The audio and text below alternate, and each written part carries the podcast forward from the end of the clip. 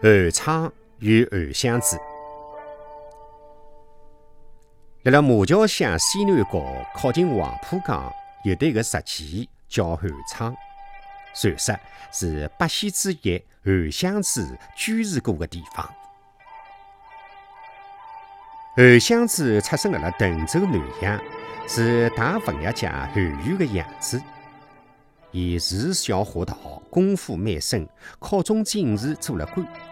老了之后，伊辞去官职，全家搬到了云间，就是当年的松江府现在的马桥乡韩昌村，造了十排九亭型的房子，南到黄浦江，北到土泥巴桥。传说韩家还有饲养世上少见的宝贝，一个是金面上，讲是能够撑得住太阳；两是紫砂屏风。讲是拿伊顺手转开，天浪向就会得出现彩虹。三是小石磨，往磨眼里向只要放一粒角，磨子推一圈就能够碾出好几袋米来。四是捉龙驹，虽然讲是捉密编的，但是骑上去啊就可以一跃千里。有得一年啊，韩家四小姐要出嫁了。韩湘子为了显示韩家的体面，拿金面上特是小石马做陪嫁。娶亲的第一天，南家撑了一只大船来了，韩家大管家对伊拉千叮万嘱，船行在半路浪向，千万不能够翻动嫁妆。可是第一三人啊，听了邪气不开心，嘴巴里向还辣辣叽里咕噜。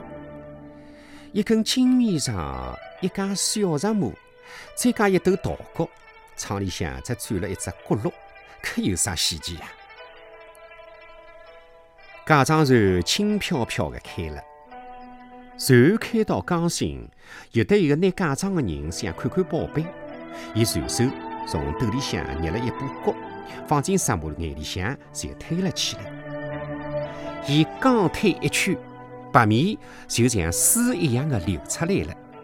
眼睛一眨，中舱就已经满了，有一些些功夫，前后舱也满了。大家迭个辰光才明白，韩家为啥要千叮万嘱。可是懊恼已经来不及了，一个浪头卷过来，连船带人沉到了港底。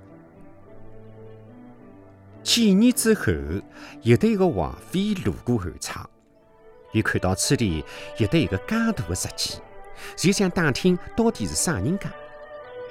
伊从马浪向下来，来到韩家大门前头。突然，王妃身浪向挂了海个珍珠，一颗颗噼噼啪啪的爆碎了。伊吓死了，立刻下令回宫。回到宫中，皇帝一听有搿能样子的怪事，也怪乎了。迭个还了得！即刻与我拿迭个怪物捉得来。皇上令下，一大群兵啊，就开进了韩仓。韩湘子晓得了，却不动声色，仍旧独悠悠地吃着茶，关照屋里向的人到仓库里向去舀一斗黄豆，赚取银子。屋里向的人晓得主人有得杀头成兵的迭个个本事，心里向也就放心了。可是伊拉出门一看啊，皇家官兵啊，黑压压的一片，叫看得见龙头，望不到龙尾巴，心里一慌，拿一斗头朝地浪向一倒，滑脚就溜。结果啊，一粒头也没变成冰。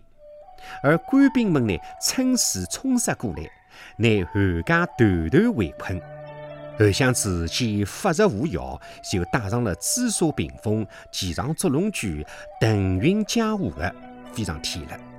韩家就此败落。后来大家看到天浪向的彩虹，就讲一个是韩湘子辣辣翻看紫砂屏风；看到天浪向飞过的流星，就讲是韩湘子骑着捉龙驹来来云游的。